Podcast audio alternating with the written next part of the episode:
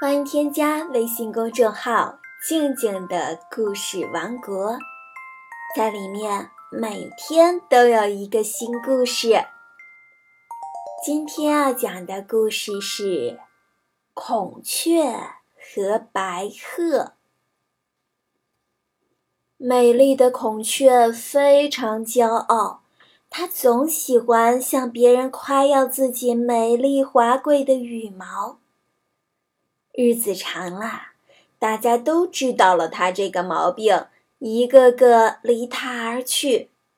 一天，孔雀正独自在小溪边漫步，这时飞来了一只喜鹊，见只有孔雀自己，于是就问：“孔雀，你的朋友都到哪儿去了？怎么不见他们和你一起呢？”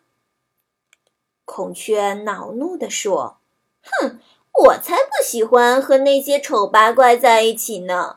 那些小鸟们整天围着我叽叽喳喳乱叫，烦死我了。”小喜鹊听完后，好心的劝道：“孔雀，你不能总是这样自高自大。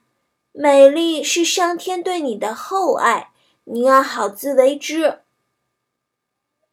可是孔雀根本听不进小喜鹊的忠告，傲慢地说：“快滚开吧！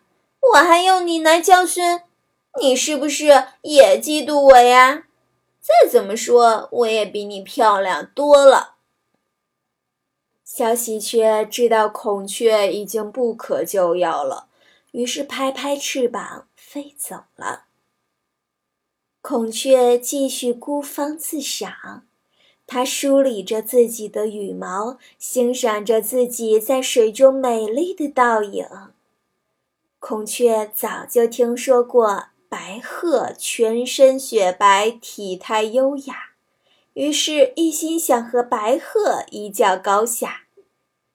这一天终于来到了，一只白鹤从遥远的地方飞来了。孔雀也听说了这件事情，马上来到鸟们中间，要和白鹤比试比试。孔雀走到白鹤身边，轻视地看了白鹤一眼，嘲笑道：“哼，都说你美丽，可你的羽毛却一点儿也不好看，怎么能和我相比呢？”白鹤听了这话，说。我鸣叫于云端，飞翔于九霄，而你却只能在地上行走。孔雀听了之后无言以对，惭愧地低下了头。孔雀与白鹤故事就讲完了。